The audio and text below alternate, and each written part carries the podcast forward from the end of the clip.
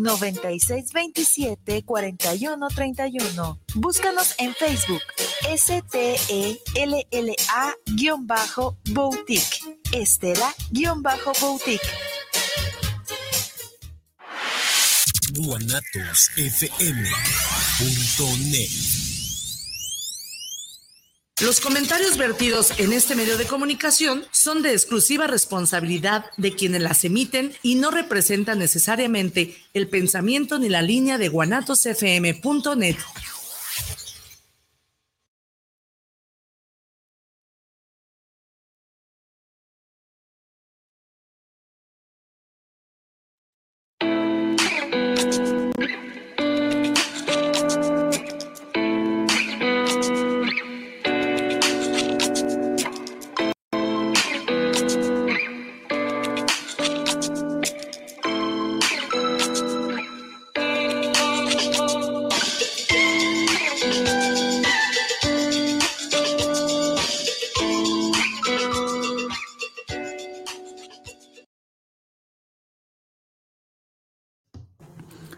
La pequeña muerte. No nos da risa el amor cuando llega a lo más hondo de su viaje, a lo más alto de su vuelo. En lo más hondo, en lo más alto, nos arranca gemidos y quejidos, voces de dolor, aunque sea jubiloso dolor, lo que pensándolo bien, nada tiene de raro, porque nacer es una alegría que duele. Pequeña muerte llaman en Francia a la culminación del abrazo, que rompiéndonos nos junta y perdiéndonos nos encuentra y acabándonos nos empieza. Pequeña muerte la llaman, pero grande, muy grande ha de ser, si matándonos nos nace. Aunque suene, aunque raro, no es ajeno a nosotros gozar con el dolor. Hay enigmas de nuestro comportamiento sexual, como es el sadomasoquismo se supone que el sexo, el sexo es un lugar del amor romántico, del gusto, de la caricia sutil y leve. Pero hay momentos en que solo el sufrimiento genera goce. Parece ser que muchas de las veces la humillación en el masoquismo es la fórmula definitiva para alcanzar el placer. Buenas tardes, amigos, amigas o amigues, ¿cómo están ustedes? Soy Vicente Muñiz. Mi nombre es Viri Vargas. Y este es el arte, de vivir, en, pareja. Te recuerdo que están todos, ah, hoy, hoy sí, ya están todos los eh, las redes sociales. Está Spotify, el arte de vivir en pareja en radio, YouTube, el arte de vivir en pareja, fanpage, el arte de vivir en pareja. Eh, pues está Instagram, el arte de vivir en pareja en fin, te dejo mi número de telefónico triple tres ciento veintiocho cuarenta y cuatro cuarenta y tres para que nos mandes mensajes, treinta y tres diecisiete veintiocho cero uno trece, el de la estación. ¿Va? Vamos hoy a empezar, o seguimos, seguimos, este es el capítulo número cinco. Cinco, así es. Este es el capítulo número cinco de lo que eh, hemos eh, llamado tú, yo y nuestro erotismo. Y nos falta muchísimos, ¿va? Todavía apenas empezamos. La pequeña muerte, la muerte. ¿Qué es la pequeña muerte? La pequeña muerte se le llama así al orgasmo femenino, porque pareciera ser que es una pequeña muerte, es irse a otro mundo. Así lo han definido los, los poetas eróticos, Así es lo que han sentido. Y esto de la pequeña muerte francesa, Le Petit Mort, o La Petit Mort, la pequeña muerte. Les cuento una mini historia así muy chiquita. Hace tiempo, una pareja, me, platicábamos de qué pasa en sus sábanas con esta pareja, ella y él. Y ella, eh, cuando estaba relatando su vida erótico-afectiva, me sentí chiquito, me sentí del inframundo. Porque ella decía, le llegaba a decir a él en esos momentos, imagínenselos amigos, que ella le decía, pídeme lo que quieras.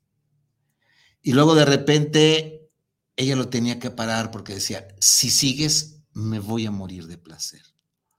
Imagínense nada más. Pues yo no sé si sea rico, porque un pinche mundano homo, lomo plateado, alfa como yo, ¿qué puedo aspirar? Pero imagínense nada más a lo que ella se refería en decirle, no vuelvas, o sea, párale porque me estoy muriendo. Imagínense lo que quieran de lo que estaba pasando esta pareja debajo de esas sábanas, ¿no?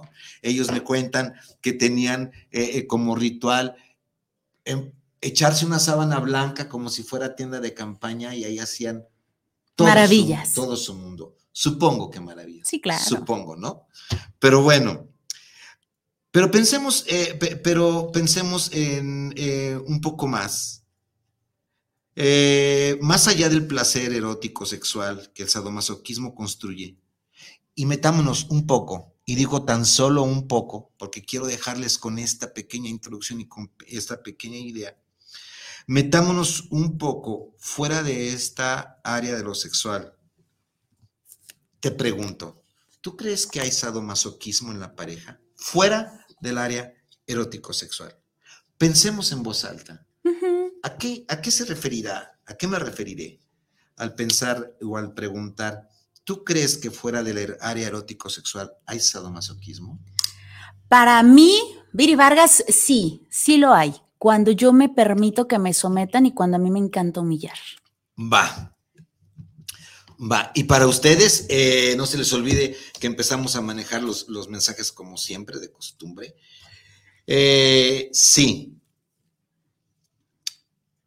Pensamos en voz alta.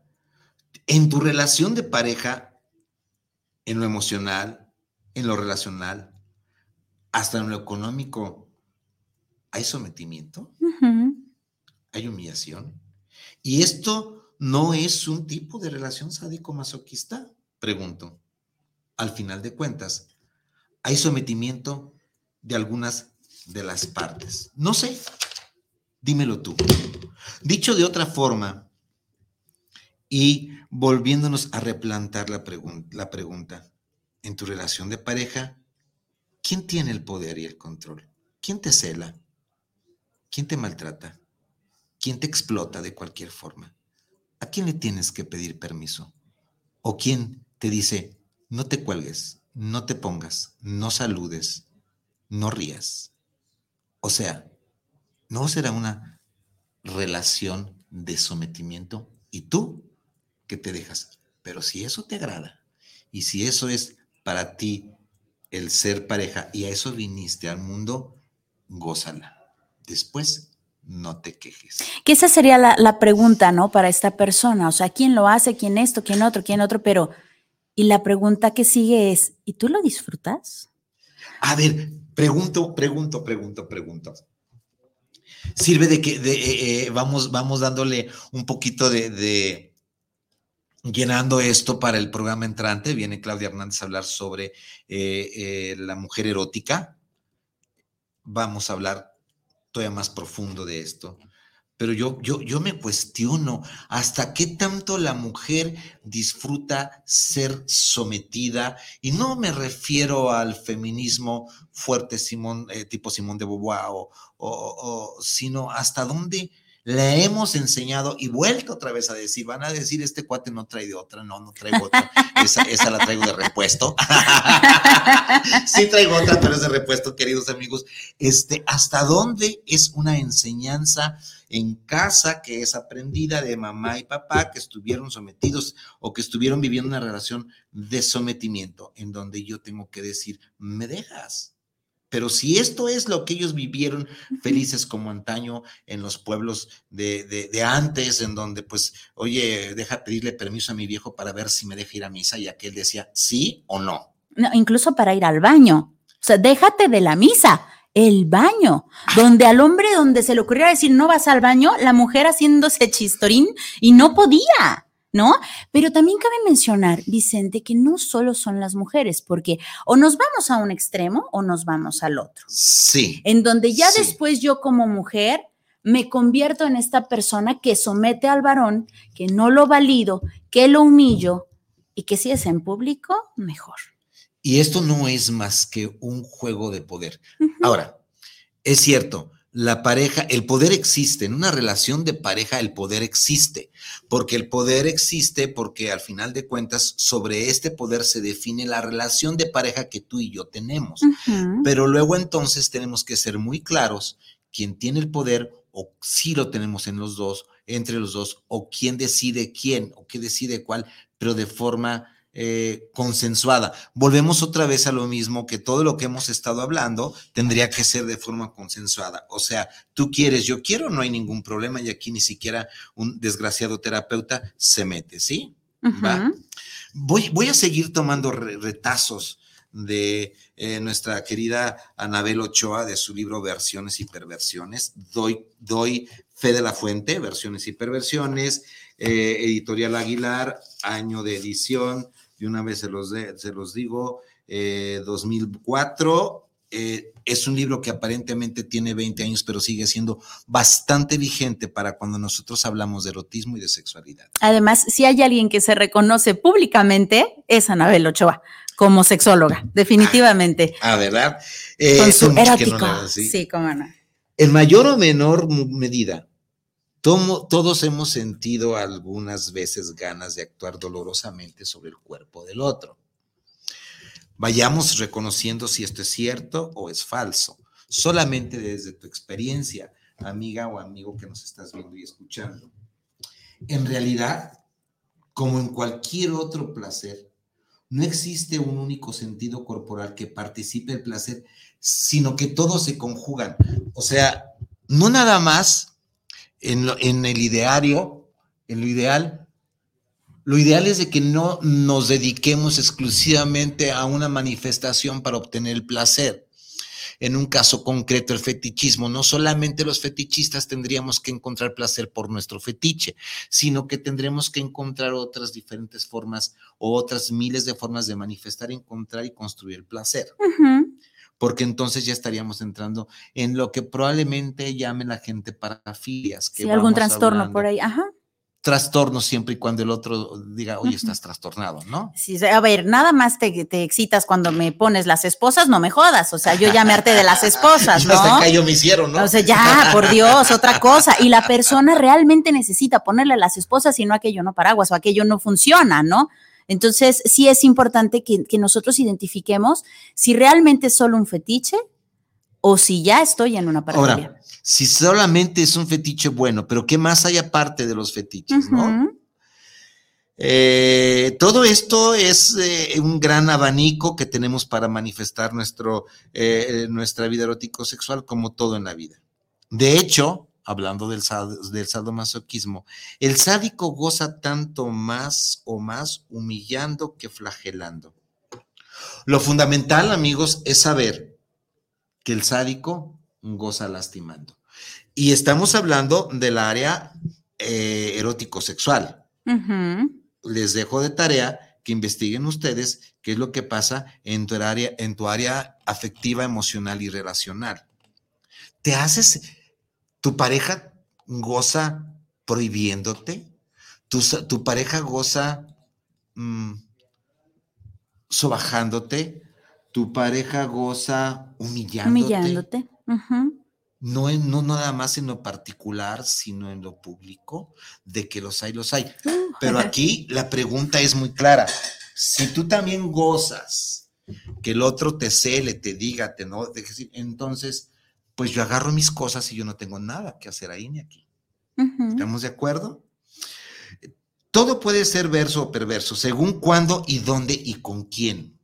De acuerdo. Según cuándo, dónde y con quién. A cualquier amante, y amante me refiero al que ejerce el poder de eh, eh, el verbo amar, no al amante caídito, querido, aventura o lo que tú quieras. A cualquier amante le gusta impactar el cuerpo del otro de manera memorable. Cualquier amante, hay una pareja, hay de las muchas parejas que ella dice, pues acéptame así de obesa, quieres cambiarme. Si no te gusto, pues agarra tus cosas y vete. ¿Sí? Hay una especie de sadismo tolerado si la pasión lo genera. Si la pasión me está generando, si ese momento me está generando a mí ser un poquito sádico o masoquista, y, y- y vamos a meternos al ratito en algo que se llama algolagnia, al ratito lo vemos, si alcanzamos para esta. Entonces, si esto es gozoso y gozable entre los dos, vuelvo a repetir, agarro mi maletita de terapeuta y me voy a otro lado. Me voy a dar terapia al Mercado San Juan Dios que se quemó. Que ahí es donde podemos eh, ver los grados, ¿no? Se puede ser un grado muy pequeñito como, eh, te estoy besando tan rico que se me antojó morderte el labio. Sí, Te estoy sintiendo tan rico que se me antojó darte una nalgadita, ¿no? Un, un- un jaloncito de cabellos. esto, esto se llama algolagnia, que duele por placer. Ajá. Y que no es, vaya, vamos midiendo el grado de, ¿no? O sea, de, de ese dolorcito, en donde yo empiezo con algo muy, muy tenue, en donde yo estoy sintiendo tan rico que te encajo las uñas y te empiezo a arañar la espalda, o te encajo las uñas en las nalgas y empiezo a apretarlas. Si al otro no le gusta o, o- o- o- o no le gustan las marcas o tiene que enseñar las nalgas a otra persona, entonces, este, pues va a decir, no, espérame, porque no nada más tú me ves las nalgas, ¿no? Ah, es el juego que se aceptó, es el juego que se debe respetar, ¿no? Ujú. Se invade y lacer el cuerpo del otro y de la otra por segundos sin censura ni fronteras en la piel ajena. De hecho, nos limitamos en las caricias por decencia, pero nada más. Si fuera lícito, nos encantaría dejar una huella perenne en ese instante. A ver, si fuera permitido, nos, ¿a quién no le encantaría dejar una huella perenne que se notara porque eso es como fuera presencia de marca? Sí, claro. eh, ahí se nos viene a la memoria los chupetones. Sí. que en donde hay que tenerlos escondiditos donde no se vean, pero hay mujeres u hombres que les encanta que se vean, porque es Y- mi marca. sí, y es marca territorial. Sí, claro, es mío. Y eso nos lleva a, a pensar que pues seguimos siendo eh, un poquito antes de los cromañenses, ¿no? Va. Marcar como una res al cuerpo que posees un minuto de manera que llevará para siempre tus iniciales en la piel. Así es. Esto es sometimiento. Y si a ti te, eh, este, hay, hay, hay parejas, infinidad.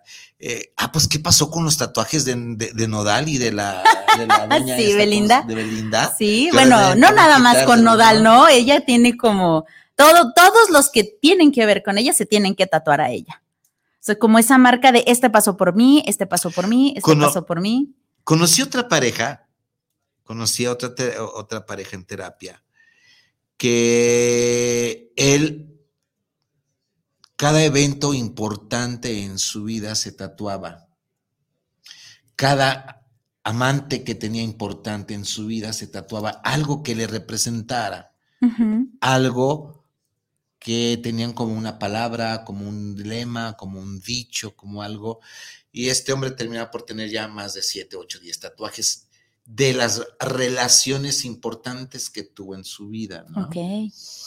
Se pre- se- aquí lo que decía Viri, se pretende un chupón en el cuello que deje la piel amoratada, las uñas marcadas, la vulva dolorida por la penetración intensa. Lo mismo los testículos morados tras la pelea, pezones macerados, el ano sufriente, la boca desquiciada, los brazos rotos de la postura, las piernas inválidas, la espalda quebrada por la batalla. No le tengamos miedo a las palabras ni a las figuras que estamos hablando. Estamos hablando aquí de los encuentros amorosos. Una vez me preguntaba Jesús en el eh, del programa, en, el, en los pasajes, en los recaditos, ¿y el sexo fuerte?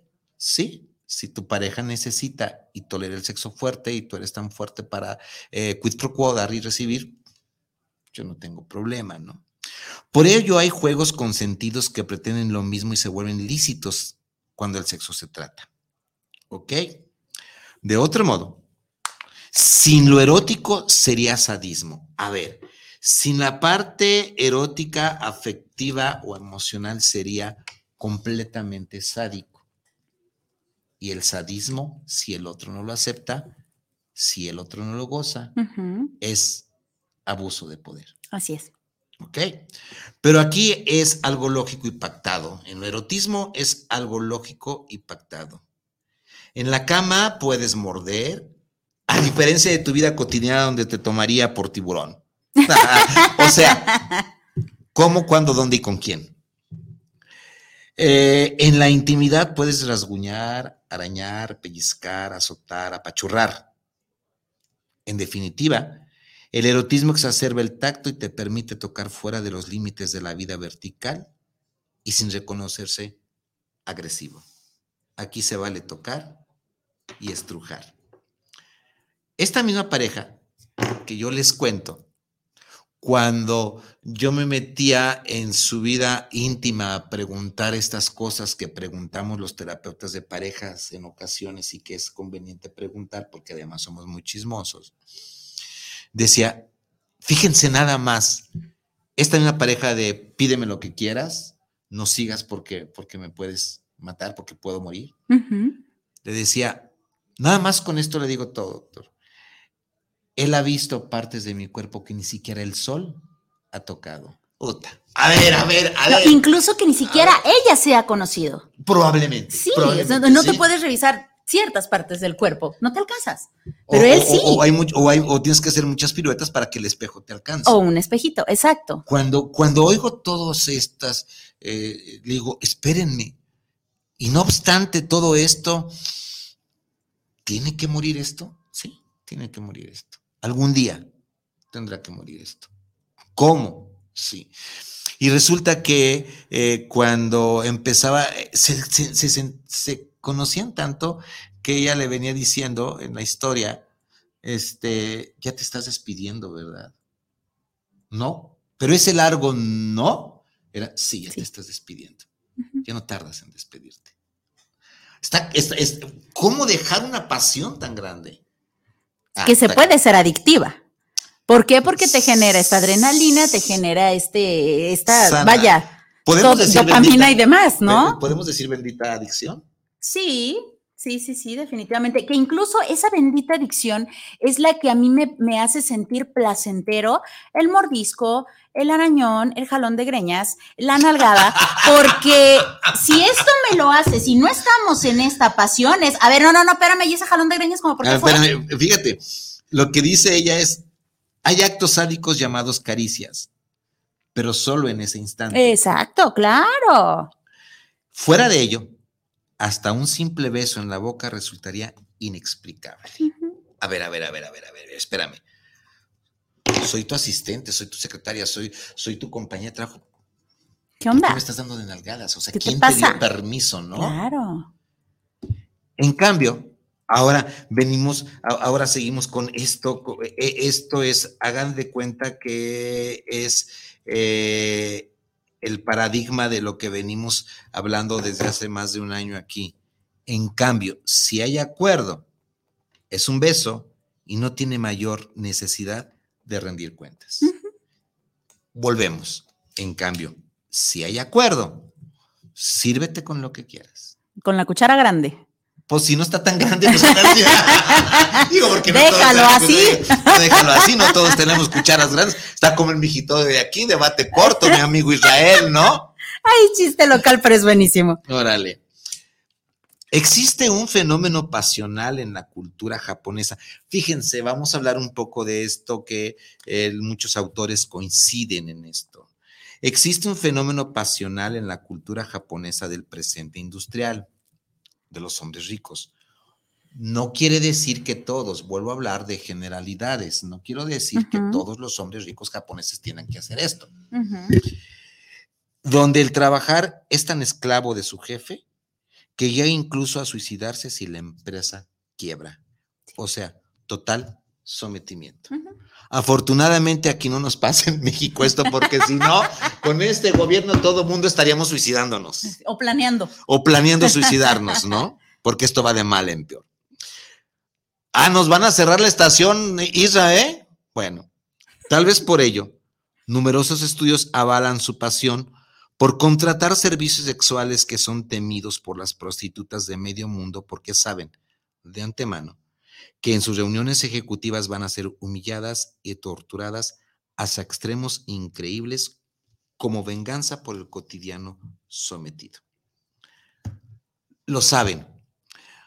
Eh, y esto no nada más es en el Japón, estimados amigos. Esto en el inframundo del sexo servicio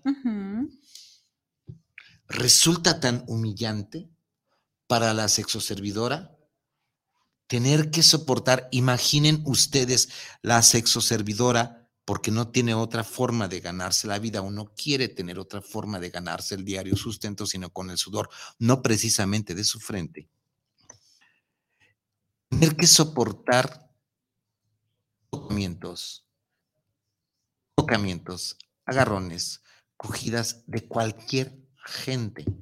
Y cualquier es cualquier. Y por eso, cualquiera que pueda pagar su, eh, este, su precio, que hay de todos los precios, colores y sabores. Desde luego, no es un sello definitivo de este pueblo japonés, lo estamos hablando en todas partes del mundo, aunque sirven los casos más frecuentes. A ver, ahora metámonos en un, un poquito más en esto de la patología. Eh, dentro de la terapia de pareja no me gusta encontrar patologías, porque si yo anduviera buscando patologías, las voy a encontrar por todas partes. Pero a veces es necesario, ¿no? Pero hay situaciones enfermas donde el lacerar al otro hasta el dolor insoportable genera la única forma de placer posible para el sádico. Aquí es donde nos metemos en lo más difícil, Viridiana Vargas, Rodríguez, Viri, para los cuates. Hay situaciones enfermas donde lacerar al otro casi hasta la muerte, si el otro no quiere, es una fuente del placer para el sádico.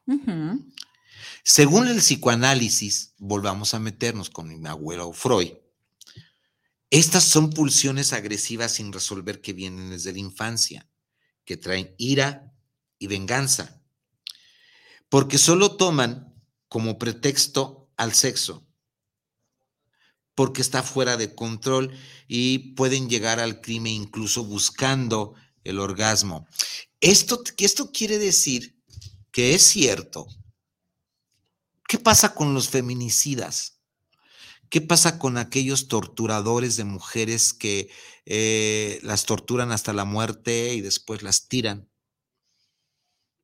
Seguramente tuvieron una infancia muy cabrona, muy caótica, muy desorganizada. Pero bueno, el sadismo se ejerce desde varias formas, desde varios nosotros pensamos cuando hablamos de sadismo, solamente estamos pensando en la mujer y en el hombre.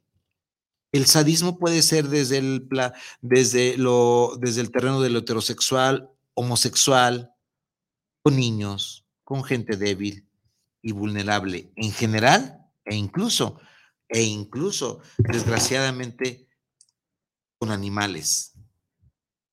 O sea, ¿verdad que no estamos hablando solamente de una minoría de sádicos masoquistas y no nada más es en lo sexual? El sádico solo goza con lastimar, al crecerse con el dolor de su pareja y de ninguna otra manera. Me quedo callado porque estoy sacando de mis archivos muchísimos casos que quiero, que quisiera decir, yo pudiera escribir todo un libro de tratado de violencia eh, de género y el sadismo. Hombres que están en tratamiento pareja, ellas están en tratamiento con un servidor porque no hayan otra, no, tienen otra puerta de salida más que ir a contarme su masoquismo, su masoquismo no elegido, porque no tienen otra forma de salirse todavía. El sádico que les cuenta el dinero, el sádico que le dice, ahorita, ¿sabes qué? Te humillo, no lo dice así, pero ahorita te pones una minifalda y vamos a buscar con quien te cuente, te, te, acuestes porque lo disfruto. O traje a todos mis amigos. Y te quiero ver con todos. Ay, cabrón. Ay, cabrón. Ay, güey. A ver, esto, esto le encontramos placer, amigos. ¿Sí? Bueno, pues seguimos. Vamos a ver dónde, dónde, dónde encontramos placer. Digamos que en su, su, umbral de excitación de este sádico tiene por fuerza que pasar por este impacto, de otro modo no funciona. Ahora sí lo digo todas las palabras. El nombre de esta perversión. Y fíjense bien, amigos, que a mí no me gusta hablar de perversión, pero esta tal vez sí le quede. Este nivel de sadismo. Esta palabra de, perversión, de, sadismo, deriva del marqués de Sade, quien describe con ferocidad su placer al procurar dolor ajeno. ¿Ok? Pero déjenme decir una cosa, algo del marqués de Sade. Si lo leemos muy si le quitamos esto de, patología y lo leemos detrás de las líneas, es todo un tratado de erotismo de erotismo fino, bastante, es como, eh, como un tratado del buen comer. Es un tratado, quítenle esto y se van a encontrar con un tratado al cuerpo, un tratado al, al placer, a buscar estos retruécanos de las pieles. No sé si me estoy dando a entender, pero igual. Es, muy similar a lo que pasa con la famosa película de las 50 sombras de Grey. A final de cuentas, el tipo es, sádico. Sí, eh, debo confesar que, solo, que, no la vi porque hubo mucha puff y luego el libro también, pero sí. Eh, no sé si en esta que, que, leí el, extracto, siempre. Ahora, la mujer que se somete a este sadismo por paga, híjole, ¿En, qué mundo, ¿En qué mundo vivimos, no? Eh, eh, ahora, el Marqués de Sade figura poética más que otra cosa porque este autor tiene mucho más que decir sobre el erotismo en general que sobre el sadismo que le dio merecida fama. Leamos al Marqués de Sade, tiene una, una novela que se llama Historia de la O. Lo he leído, sí, sí, en mi paso por esta vida. No obstante, el gozo, no obstante, si el gozo sexual solo llega de esta manera, una de dos. A ver, fíjense bien. No obstante, si el gozo sexual solamente llega vía sadismo cruel, una de dos. O se busca una pareja que goce sufriendo en la misma medida y hay pacto. O el sexo se vuelve criminal sin remedio. Así es. Para todo sádico se necesita un masoquista. Pero vuelvo a lo mismo, si el masoquista es... Fíjense, estos masoquismos in extremis, al extremo, no los he encontrado yo en la consulta como algo consensuado. Hay, llega un momento en que hay motivo de queja, motivo de, al principio estaba todo bien, pero después me doy cuenta que ya no soy yo la que dispone de mi cuerpo, ya no soy yo la que dispone de mi placer, sino que es la otra persona, el otro hombre, el otro. Y esto ya no está bien.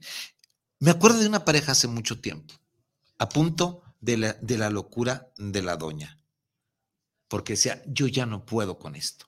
Duré 20 años haciéndole caso al hombre, pero yo ya no puedo con esto. Estoy a punto del suicidio. No les digo por qué lo hacía, porque no es, no estamos en terapia grupal, pero vamos a seguirle. Por desgracia, golpear a la mujer sigue siendo casi una anécdota. Una anécdota. Por desgracia, ay, algo que parece natural y sin la menor conciencia social. Y ello, aunque algunas mueran por causa de este pecadillo. Sí, sí, señor. Sí, señor presidente, estoy hablando de feminicidios. Estoy hablando de esto. No la buscan. nadie busca ser muerta en un feminicidio por más faldas cortas que traiga o más encuerada que ande. No lo busca. No es cuestión de pandillerismo, es cuestión de un machismo recalcitrante. Ellos creen que pueden hacerlo si se desaparecen por culpa de la relación o por cualquier otra cosa, una especie de ejercicio de de virilidad consentida en que la mujer no existe como persona, sino como un saco de golpes costal de entrenamiento masculino o un cuerpo femenino para descargar frustraciones. ¿Le suena conocido corazones? ¿Verdad que el sado, sadomasoquismo va más allá de unas nalgaditas o unos pellizquitos? ¿Te suena conocido y te has preguntado si esta es una relación sádico-masoquista emocional? Ay, cabrón, esto sí está más difícil. Aquí lo lamento. Y déjenme decirle porque los hombres me van a escuchar los que me escuchan se van a defender. Yo me defendiera también. Pero aquí es lamentable. El agresor masculino y la víctima mujer además de los hijos. Es el 90% de los casos el agresor es el hombre, porque el hombre es el que detenta el poder. Aquí, en China, más en China comunista, y por los siglos de los siglos, amén, que viene dado por una tradición judio-cristiana a huevo. No hay de otra. Si ella denuncia, piensan que está loca y que mejor no, haga escándalo por algo tan normal. Su familia incluso le ha dicho, ¿para qué te quejas? Hay que aguantar, no hay problema. ¿Ok? Pero bueno, seguiremos buscando refugios temporales para las víctimas en vez de atajar el mal y llamar enfermo al golpeador. Aquí lo tomo enfermo al que golpea. Pero si yo le llamo enfermo al golpeador, entonces tenemos que buscar una cura. Ah, me meten en dilemas de bioética. No le quiero entrar por ahí. Pero esta cifra clama al cielo y seguiremos buscando refugios temporales. Bueno, eh, no, hay, mucho, todavía nos falta un montón. El masoquista que goza sufriendo no es ajeno, bueno, ¿Por dónde vamos? Ok. El término masoquismo deriva del escritor decimonónico Seychelles Masoch, austriaco, que gozaba al ser humillado por su esposa y su sirvienta de manera sublime, tal y como lo, relata en su novela La Venus de las Pieles. ¿Va? Pero de cualquier forma esto es masoquismo. Ya no, ya nos apartamos de lo criminal. ¿Ok? Va. Déjenme hablarles de algo y me quedo con esto pendiente porque no sé si algún día esto queda pendiente. No sé si lo tengamos, nos dé chance las sesiones entrantes porque la sesión entrante viene Claudia Hernández, ya les he dicho hablar sobre eh, la mujer erótica. Va. La algolagnia, que duele por placer, viene del griego antiguo algos, algo dos, algo que es dolor, y la agneia, que significa placer. Un poquito antes de leer mensajes, no sé si nos alcance, pero hay amantes que cultivan el dolor corporal de una forma culta y trascendente, muy diferente al sadomasoquismo que ignora su propio significado inconsciente. Esta práctica de algolagnia no persigue algún daño y negativo contra el cuerpo del otro o de la otra, sino que disfruta lo que decía Viridiana, resulta eh, disfruta de caricias muy intensas como arañazos, mordiscos, pellizcos tremendos, transguños, ataduras, cachetadas, azotes consentidos golpes medidos en la zona exacta del, del, impacto erótico. El apretar el cuello del varón, por ejemplo, el pene se llena de sangre y a la erección es más intensa, de manera que se siente en la vagina. Ojo, es un juego bastante peligroso. ¿Se ha pasado la mano? Sí. Pero sin duda no es una caricia que puedas practicar. Por la primera, a la primera que te encuentres, no le vas a decir, oye, apriétame el cuello para que mi pene siga erecto y a ver qué pasa. Porque se le pasa tantito la mano, y hasta ahí llegaste. Que incluso eh, en, la, en el orgasmo hubo una práctica, desconozco cómo se llame, pero entra dentro de esto, en donde el chico está encima de ella, en posición misionero tal cual, y entonces eh, justo cuando ve que ella va a entrar al orgasmo, le tapa la boca y la nariz o la asfixia para que cuando la suelte, es, el, es, como un doble orgasmo, ¿no? Un doble placer. Es la algolagnia. Ajá. Algo significa dolor, es, es, otra variante, ¿sí? Y esto son juegos muy refinados. Y, pero como, la, como la bondage. Sumamente peligrosos, porque sí ha habido personas, incluso hay veces que utilizan eh, las, las bolsas de súper, o sea, sí de verdad terminan ah, asfixiados porque se les pasa la mano. O sea, cuestión de segundos se te pasó y se te pasó y no hay manera de que lo regreses, ¿no? Se te quedó en el orgasmo. Todos los grandes hijos, y a lo mejor dicen que se murió del infarto. No, ¿cuál? Fíjate que tu marido se me murió en el infarto en el hotel. No, a lo mejor eh, le estabas apretando de más. Todos los grandes tratados clásicos del arte amatorio observan el intercambio de caricias impactantes en la pareja donde se ejerce y se siente en carne propia el dolor sin convertirse por ello en enfermos anormales. Juego, finalmente, placer con la piel activa sin necesidad de etiquetas extremas. Pero si no, ah, vuelvo, si no es bien recibido, bien ejercido, ejercido y de mutuo acuerdo, en los patrones y límites definitivamente lastiman a la pareja y eso no se vale. No es tan fácil ser artista en esto, si no es de mutuo acuerdo. Y es que incluso hay maestros que te enseñan a hacerlo. Hay, hay, instructores que te enseñan a utilizar este tipo de juguetes. Hay personas que te enseñan a e, este arte vaya como si fuera un termómetro. Esta es la etapa número uno, esta es la etapa número dos, esta ya es algo más grave, en esta ya entra más dolor. O sea, realmente hay personas que te instruyen porque se podría o ellos comentan que es un arte. Sí. Y, muy, y es un arte que mucho, mucho de las geishas lo, dominan. Hay una película que se llama El Imperio de los Sentidos, 1976, me equivoqué la vez anterior a decir es el director, es del director Nagisa Oshima Ok, donde, donde el mutuo acuerdo, ella lo estrangulación del amor para llegar al orgasmo. Termino por, antes de leer estos mensajes. Nunca eches margaritas a los cerdos, o lo que es lo mismo, se hizo la miel para la boca del asno. Si vas a jugar con esto, vale, pero primero cerciórate que estás bien guiado triple tres, 128, 44, 43. Bueno, pues tendré que dar mi, mi, comercial, ¿no? Eh, Regina, Regina García.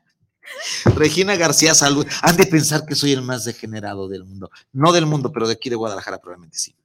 Regina García, saludos para el programa de Actividad en Pareja, saludos por esta quinta parte de erotismo. Regina, muchísimas gracias. No sé si eres una de mis consultantes, Regina. Luis Fernando Rivas, saludos para el programa de Actividad en Pareja. Me fascinó la quinta parte del erotismo. Esto va increciendo, ¿eh? Esto va de menos a más. Susi Torres, mira, Susi Torres, ¿el masturbarse puede ser un arte erótico con tu pareja o amigo del mismo sexo? Sí, el masturbarte puedes ¿quién soy yo para darte permiso? Pero estás en lo correcto, Susi Torres. Eh, es un arte amatorio, es parte de, de, todo este abanico amatorio, sea con tu pareja o con tu amigo del mismo sexo. Si es del mismo sexo, estás hablando de una relación homoerótica, eh, sí, yo no tengo problema por eso, sí. Aquí más que bueno o malo, cámbialo por me conviene o no me conviene. Se va a lo gozo, no lo gozo. Así es. Lo disfruto, no Te va a ser más sencillo tomar esta decisión, más que bueno y malo, porque ahí entra la moral.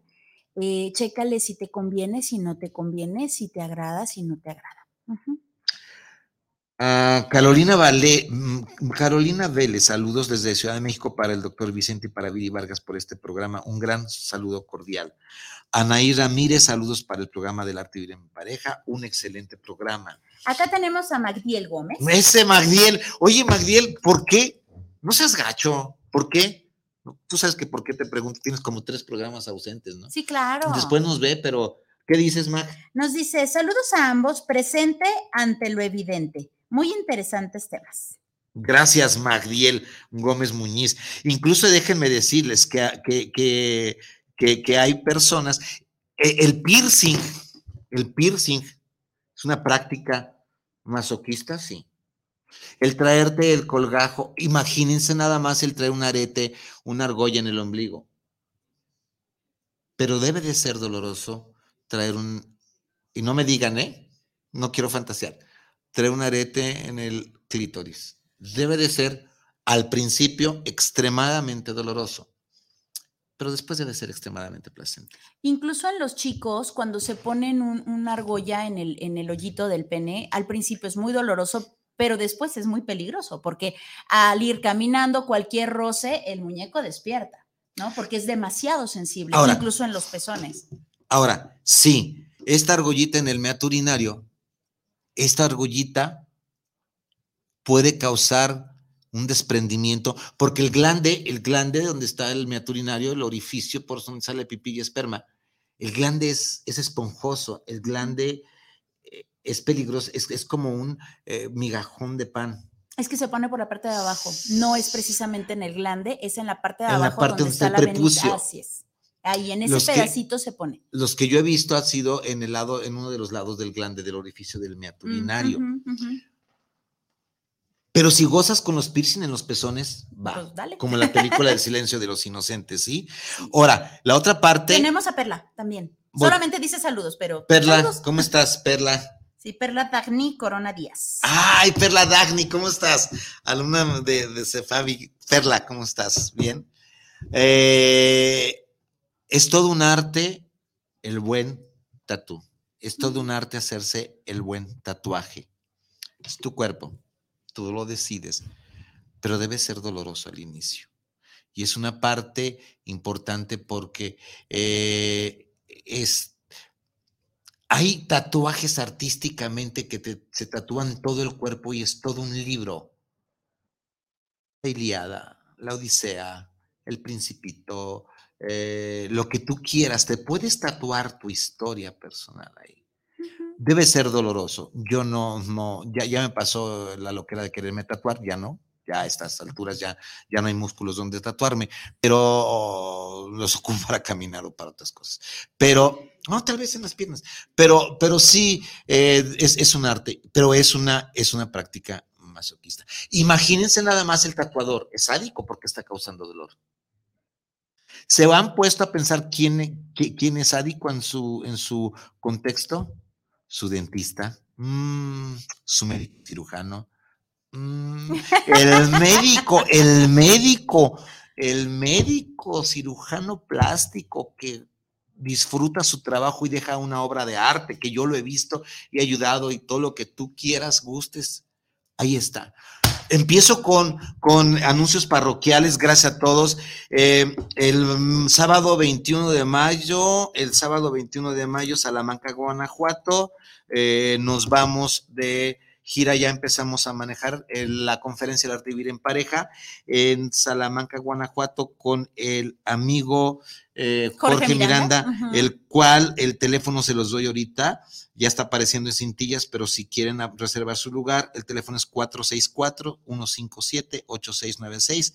Estaremos el 21 de mayo, sábado, con la conferencia El arte de vivir en pareja. Luego nos vamos a León y luego nos vamos a Mazatlán y empezamos la gira artística El arte de vivir en pareja. Sale de aquí pero no se va de aquí, aquí sigo los jueves. Amigos, mm, creo que tenemos un último Mm, Verónica Ruiz, saludos, el programa ¿Cuándo pueden hablar de juguetes sexuales? Este va, es está dentro de, tendré que traerme a alguien experto en esto con sus juguetes sexuales. Voy a buscar de mis compañeros de SEAS, quien nos quiere acompañar, sexólogos expertos en esto. Sí, Verónica, ya está dentro del programa. Eh, no, es todo. Bueno, faltan dos minutos para las, eh, dos minutos para que nos vayamos. A ver, diríamos que la algolagnia es una especie de sadomasoquismo oculto y educado, pero es un dolor, en definitiva. Aunque este, aunque este asunto ha sido tan desvirtuado en, el comercio fetichista de disfraces que finalmente parece una perversión consumible, o sea, de consumo. Una vez de versión, en vez de una versión en vez de una versión de la sexualidad, pareciera ser que es un consumismo fetichista, como lo es en el fondo. Por ejemplo, el ponerse tacones, por ejemplo, los juguetes, por ejemplo, las esposas, por ejemplo, todo esto. Pero al final de cuentas es un placer y nada más. ¿Sí? Antes de irnos, alguna otra cosa, pero bueno, a veces el precio es muy alto en una relación sádico-masoquista. Sobre todo nivel psicológico cuando la pareja depende del otro en sus tratos. Esto es con lo que siempre me ha gustado, me gustaría cerrar. Esto de que solo te amo cuando te castigo. Vale la pena salir de ahí, amigos o amigas. Hay más hay mucho más. Para esto sirve la, ayuda del terapeuta especializado. Esto quiere decir que cuídate mucho, chécate mucho si estás en una relación sádico-masoquista emocional. Eh, no lo quiero decir, pero pues va. La religión monoteísta ha considerado al dolor como la forma de placer sublime, la flagelación para ser perdonados, el autocastigo incluso como conducta persistente en los santos y en cualquier estudiante que se interna en sus llamados ejercicios espirituales. Entregar silicios a los jóvenes para atormentarse en la intimidad de su cuerpo era una práctica frecuente y sin duda, y sin duda gozosa, si centrabas al vicio de imitar las vidas ejemplares. La intención no es hacerlo desde esta forma, sino suprimir mediante el dolor la excitación sexual. Me duele ver, es muy atractivo, por ejemplo, en los Viernes Santo, Viernes de Dolores, en la peregrinación en Tasco Guerrero, me ha tocado ver a la gente que se flagela y se pone cañas con espinas para caminar en agradecimiento a algo. Y esto es salvajismo. Esto es, pero si ellos gozan haciendo esto y nosotros de mirones, o sea, eh, boyeristas o escoptofílicos, gozamos ver cómo le sale sangre al tipo que va sufriendo, seguimos con esta tradición que decimos es una tradición de Viernes Santo. Amigos, nos escuchan en todas las redes, YouTube, podcast El Arte de Vivir en Pareja Radio, fanpage. ¿Cómo se llama? La última. GuanatosFM. GuanatosFM.net, Instagram. Ya estamos todos ahí. Muchísimas gracias. Nos despedimos y nos vemos el jueves con la mujer erótica y seguiremos. Esto es yo creo que nos aventamos todo este año hablando de estas porquerías. Deliciosas porquerías. Yo soy Vicente Muñiz. Mi nombre es Viri Vargas. Y esto es El arte de vivir en pareja. Nos veremos. Hasta la próxima. Valeria González, espérame. espérate, Valeria González llegó patinando. Espera, espera, saludos al arte de vivir en pareja cuando puedes hablar del arte swinger. Va, Valeria, te prometo, el swinger es otra de las manifestaciones, otra de las expresiones comportamentales, el intercambio de pareja. Hay que ser muy chingón para intercambiar la pareja porque empieza con no tenérselos, pero también hay todo, una, eh, todo un contexto que debe de seguir el que quiere intercambiar parejas. No puedes intercambiar parejas contratadas. Yo no puedo contratar una sexoservidora para intercambiar parejas al club swinger. Tengo que ser invitado por un club swinger. Tengo que conocer eh, que en el club swinger yo no voy a enamorar ni se van a enamorar de mí. Tengo que saber que no debe de haber VIH, no debe, es una, es como el poliamor. Están muy estrictos en el club swinger. Me han contado. Nos vemos en ocho. Cuídense, bye.